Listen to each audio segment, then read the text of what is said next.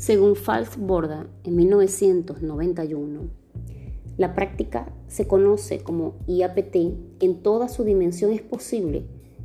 porque los investigadores educadores se muestran como participantes y aprendices de estos procesos, en tanto que la investigación, acción, participación entiende a todos los que participan como sujetos de conocimiento y a su vez como sujetos en proceso de formación, define los investigadores entran así en un proceso en que la objetivación de sí mismo en una suerte de inagotable sociología del conocimiento. Se convierte en testigo de la calidad emancipadora de su educación. Esas variadas miradas e interpretaciones de la IAP obligan a explorar y experimentar con mayor detalle los principios a tener en cuenta durante el desarrollo de una investigación, acción, participación consecuente con sus postulados fundamentales. Estos son los siguientes. Relación sujeto-objeto, la participación de la conciencia, redescubrimiento del saber popular, la acción como elemento central de la formación y la participación.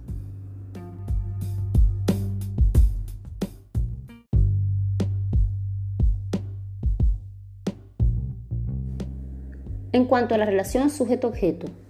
la IAP se separa de la relación sujeto-objeto de la epistemología tradicional porque considera que el investigador es sujeto y los participantes son sujetos, permitiendo una relación de intersubjetividad y no de jerarquía objetivada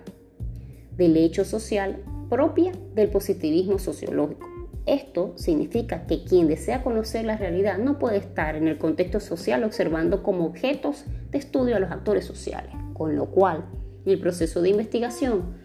todos los participantes del proceso son reconocidos como sujetos en donde la participación solo es posible en un conocimiento intersubjetivo. Esto es el principio de un nuevo paradigma de investigación que reconoce el proceso intersubjetivo con ello identifica y vuelve protagonistas de la formación-aprendizaje a todos los sujetos que allí se encuentran como parte de los procesos sociales que permiten el continuo cambio.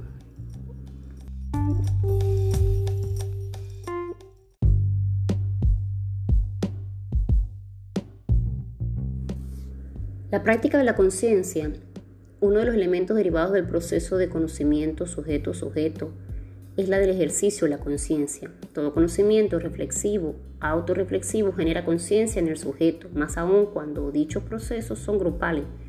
y sus resultados son para los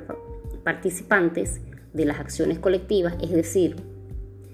la IAP propicia reflexiones colectivas que permiten toma de conciencia igualmente colectiva. De tal manera se rompe con la idea de generar conciencia desde la idea de la externalidad, y se atiende a un nuevo paradigma donde la conciencia es praxis. Falborda, en 1983, menciona la piedra filosofal de aquella trascendencia de un paradigma a otro radicó en la idea de que el conocimiento para la transformación social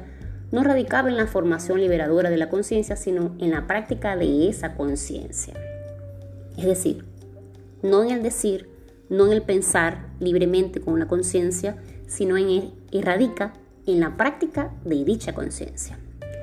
En cuanto al redescubrimiento del saber popular, la IAP reconoce en los colectivos sociales un saber acumulado que se hace potencia y se desarrolla a partir de los anteriores principios descritos. Ordena y valida conocimientos ancestrales, desconstruye colectivamente prejuicios acerca de la realidad y promueve la innovación para trascender o superar la realidad en la que se encuentra la comunidad.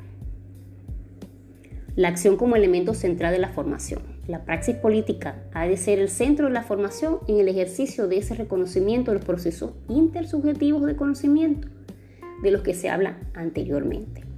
puesto que permite la cualificación consciente de la acción del sujeto social